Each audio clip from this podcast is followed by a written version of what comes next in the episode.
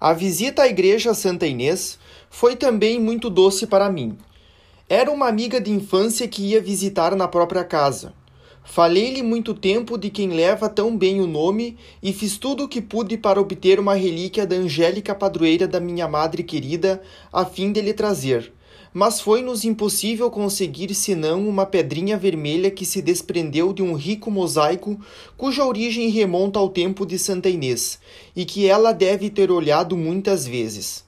Não era delicado por parte da santa dar-nos ela própria o que procurávamos e que nos era proibido pegar?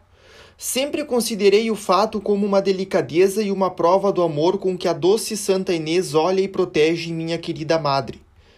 Seis dias se foram em visitas às principais maravilhas de Roma, e no sétimo vi a maior de todas, Leão XIII. Desejava e temia esse dia, dele dependia minha vocação, pois a resposta que eu devia receber de Sua Excelência não tinha chegado, e soubera por uma carta a vossas, madre, que ele não estava mais muito bem disposto a meu favor. Portanto, minha única tábua de salvação era o Santo Padre. Mas para obter a permissão era preciso pedi-la. Era preciso, na frente de todos, ousar falar ao Papa. Essa ideia fazia-me tremer. Como sofri antes da audiência, só Deus e minha querida Celina sabem. Nunca me esquecerei da parte que ela tomou em minhas provações. Minha vocação parecia ser dela. Nosso amor mútuo era notado pelos padres da Romaria. Uma noite, numa reunião tão numerosa que faltavam lugares, Celina fez-me sentar no seu colo e olhávamos-nos tão gentilmente que um padre exclamou: Como se amam! Ah, nunca essas duas irmãs poderão separar-se. Sim, amávamos-nos, mas nosso afeto era tão puro e tão forte que a ideia da separação não nos perturbava, pois sentíamos que nada, nem o oceano, poderia afastar uma da outra. Celina via com calma o meu barquinho acostar à margem do Carmelo. Resignava-se a ficar o tempo que Deus quisesse no mar turbulento do mundo, certa de chegar um dia à margem desejada. Domingo, 20 de novembro, depois de nos vestir segundo o cerimonial do Vaticano, isto é, de preto, com uma mantilha de renda na cabeça, e ter nos enfeitado com uma grande medalha de Leão XIII, amarrada com fita azul e branca, fizemos nossa entrada no Vaticano, na capela do soberano pontífice. Às oito horas, nossa emoção foi profunda ao vê-lo entrar, para celebrar a Santa Missa. Depois de dar a bênção aos numerosos romeiros reunidos ao seu redor, subiu os degraus do santo altar e mostrou-nos pela sua piedade digna do vigário de Jesus que era verdadeiramente o Santo Padre. Meu coração batia muito forte e minhas orações eram muito fervorosas quando Jesus descia nas mãos do seu pontífice, e eu estava muito confiante. O evangelho desse dia continha essas palavras animadoras: Não tenhais receio, pequeno rebanho, porque foi do agrado de vosso Pai dar-vos o seu reino. Eu não receava, esperava que o reino do Carmelo fosse meu em breve. Não pensava então nessas outras palavras de Jesus: Preparo para vós como o Pai preparou para mim um reino, isto é, reservo para vós cruzes e provações Assim é que sereis dignos de possuir esse reino pelo qual ansiais. Por ter sido necessário Cristo sofrer para entrar na sua glória, se desejais ter lugar ao lado dele, bebei do cálice que ele bebeu. Esse cálice foi-me apresentado pelo Santo Padre, e minhas lágrimas misturaram-se à bebida que me era oferecida. Depois da missa de ação de graças que se seguiu a de sua santidade, a audiência começou. Leão XIII estava sentado numa grande poltrona vestindo simplesmente da batina branca, camalha da mesma cor e solidel. Ao redor dele estavam cardeais, arcebispos, bispos, mas só os vi vagamente, estando ocupada com o Santo Padre. Desfilávamos diante dele. Cada romeiro se ajoelhava, beijava o pé e a mão de Leão XIII, recebia sua bênção e dois guardas o tocavam para indicar-lhe que se levantasse. O romeiro, pois explico-me tão mal que se poderia pensar que fosse o Papa. Antes de subir ao apartamento pontifício, eu estava muito resolvido a falar, mas senti minha coragem falhar vendo à direita do Santo Padre o Padre Reverone. Quase no mesmo instante disseram-nos da parte dele que proibia falar com Leão XIII, pois a audiência estava se prolongando demais. Virei para minha querida Celina a fim de consultá-la. Fala, disse-me ela. Um instante depois eu estava aos pés do Santo Padre. Tendo eu beijado sua sandália, ele me apresentou a mão. Em vez de beijá-la, pus as minhas, e levantando para o rosto dele meus olhos banhados em lágrimas, exclamei: Santíssimo Padre, tenho um grande favor para pedir-vos. Então o soberano pontífice inclinou a cabeça de maneira que meu rosto quase encostou no dele, e vi seus olhos pretos e profundos fixarem-se sobre mim e parecer penetrar-me até o fundo da alma.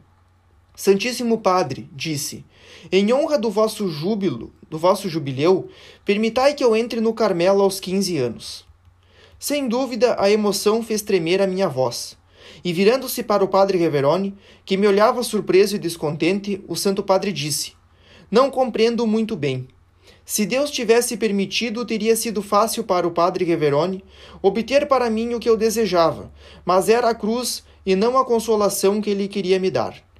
Santíssimo Padre, respondeu o vigário geral, é uma criança que deseja ingressar no Carmelo aos 15 anos, mas os superiores examinam a questão neste momento. Então, minha filha, respondeu o Santo Padre, olhando-me com bondade, fazei o que os superiores vos disserem. Apoiando minhas mãos sobre seus joelhos, tentei um último esforço e disse com voz suplicante: Ó Santíssimo Padre, se dissesseis sim, todos estariam a favor. Ele olhou-me fixamente e pronunciou as seguintes palavras, destacando cada sílaba: Vamos, vamos, entrarei se Deus quiser. Sua acentuação tinha alguma coisa de tão penetrante e de tão convincente que tenho a impressão de ouvi-lo ainda. A bondade do Santo Padre me animava e eu queria falar mais. Mas os dois guardas tocaram-me polidamente para fazer-me levantar. Vendo que isso não era suficiente, seguraram-me pelos braços e o padre Reverone os ajudou a levantar-me, pois ainda estava com as mãos juntas, apoiadas nos joelhos de Leão XIII. E foi pela força que me arrancaram dos seus pés. No momento em que estava sendo retirada, o Santo Padre colocou suas mãos nos meus lábios e levantou-a para me benzer. Então meus olhos encheram-se de lágrimas, e o padre Reverone pôde contemplar pelo menos tantos diamantes como tinha visto em Bayeux. Os dois guardas carregaram-me, pode-se dizer, até a porta, e um terceiro me deu uma medalha de Leão XIII. Celina, que me seguia e havia sido testemunha da cena que acabava de acontecer, quase tão emocionada quanto eu, ainda teve a coragem de pedir ao Santo Padre uma bênção para o Carmelo. O padre Reverone, com voz descontente, respondeu: o Carmelo já foi abençoado.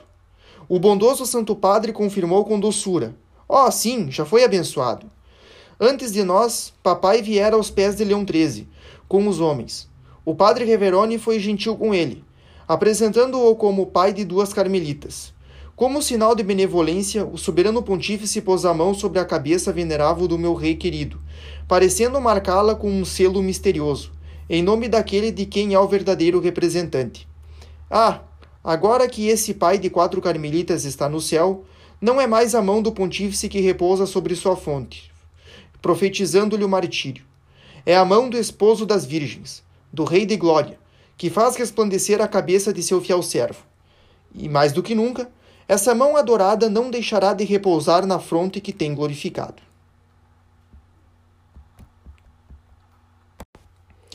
Meu papai querido ficou muito triste ao me encontrar chorando à saída da audiência. Fez tudo o que pôde para me consolar, mas foi inútil.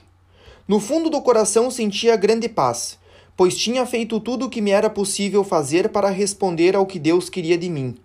Mas essa paz estava no fundo, e a amargura enchia minha alma, pois Jesus ficava calado. Parecia-me ausente, nada revelava a presença dele. Ainda naquele dia o sol não brilhou e o belo céu azul da Itália, carregado de nuvens escuras, não parou de chorar comigo. Ah, para mim a viagem tinha acabado. Não comportava mais encantos, pois a finalidade não fora alcançada. Todavia, as últimas palavras do Santo Padre deveriam ter me consolado. Não eram de fato verdadeira profecia? Apesar de todos os obstáculos, o que Deus quis cumpriu-se. Não permitiu que as criaturas fizessem o que queriam, mas a vontade dele. Havia algum tempo oferecera-me ao menino Jesus para ser seu brinquedinho. Tinha-lhe dito para não me usar como brinquedo caro que as crianças só podem olhar sem ousar tocar. mas como uma bola sem valor que podia jogar no chão, dar pontapés, furar, largar num cantinho ou apertar contra seu coração conforme achasse melhor. Numa palavra, queria divertir o menino Jesus, agradar-lhe, queria entregar-me as suas manhas de criança. Ele aceitou minha oferta. Em Roma, Jesus furou seu brinquedinho. Queria ver o que havia dentro, e depois de ver, contente com sua descoberta, deixou cair sua pequena bola e adormeceu. Que fez durante o sono e que foi feito da bola deixada de lado? Jesus sonhou que continuava brincando com sua bola, deixando-a e retomando-a, e que depois de deixá-la rolar muito longe, a apertou no seu coração, não permitindo mais que se afastasse de sua mãozinha. Compreendeis, querida madre, quanto a pequena bola ficou triste ao ver-se largada mas eu não deixava de esperar contra toda a esperança. Alguns dias após a audiência com o Santo Padre, papai foi visitar o bom irmão Simeão e lá encontrou o padre Reverone, que se mostrou muito amável. Papai censurou-o, brincando por não me ter ajudado no meu difícil empreendimento, e contou a história da sua rainha ao irmão Simeão. O venerável ancião escutou o relato com muito interesse. Tomou notas até, e disse com emoção, com emoção isso não se vê na Itália. Creio que essa entrevista causou muito boa impressão no padre Reveroni. A partir dela, não deixou mais de me provar estar finalmente convicto da minha vocação. No dia seguinte ao dia memorável, tivemos de partir cedo para Nápoles e Pompeia. Em nossa honra, o Vesúvio fez-se barulhento o dia todo, trovejando e deixando escapar uma coluna de grossa fumaça. Os vestígios que deixou sobre as ruínas de Pompeia são apavorantes mostram o poder de Deus. Ele que com um olhar faz tremer a terra e a seu toque os montes fumegam. Teria gostado de andar sozinha no meio das ruínas, sonhar com a fragilidade das coisas humanas, mas o número de visitantes tirava grande parte do encanto melancólico da cidade destruída. Em Nápoles foi o contrário. O grande número de carros de dois cavalos tornou magnífico nosso passeio ao Mosteiro San Martino, situado numa alta colina que domina a cidade. Infelizmente, os cavalos que nos levavam tomavam o freio nos dentes, e mais de uma vez pensei ver chegar minha última hora. Embora o cocheiro repetisse constantemente a palavra mágica dos condutores italianos, apipau, apipau, os cavalos queriam derrubar o carro. Enfim, graças à ajuda dos nossos anjos da guarda, chegamos ao nosso hotel. Durante toda a viagem fomos alojadas em hotéis principescos, Nunca tinha estado cercado de tanto luxo. Vem ao caso dizer que a riqueza não traz a felicidade. Pois teria sido mais feliz numa choupana, com a esperança do Carmelo, do que no meio de lambris dourados, escadas de mármore branco, tapetes de seda e com amargura no coração. Ah, sentiu muito bem. A felicidade não está nos objetos que nos cercam, está no mais íntimo da alma. Pode ser gozada tanto numa prisão como num palácio. A prova é que sou mais feliz no Carmelo, mesmo no meio de provações interiores e exteriores, do que no mundo, cercada pelas comodidades da vida e, sobretudo, pelas doçuras do lar paterno. Minha alma estava mergulhada na tristeza, mas por fora permanecia a mesma, pois pensava que não se sabia do pedido que eu tinha feito ao Santo Padre. Logo, porém, constatei o contrário. Tendo ficado no vagão a sós com Celina, os outros romeiros tinham descido para um lanche durante os poucos minutos de parada, vi o padre Legox, vigário-geral de Contances, abrir a portinhola e, olhando-me sorridente, dizer: Como vai nossa pequena Carmelita? Soube então que todas as pessoas da Romaria sabiam do meu segredo. Felizmente ninguém comentou comigo, mas vi pela maneira simpática de me olhar que meu pedido não tinha produzido má impressão, pelo contrário. Na pequena cidade de Assis tive oportunidade de subir no mesmo carro que o padre Reverone, favor que não foi concedido a nenhuma senhora durante a viagem toda. Eis como obtive esse privilégio.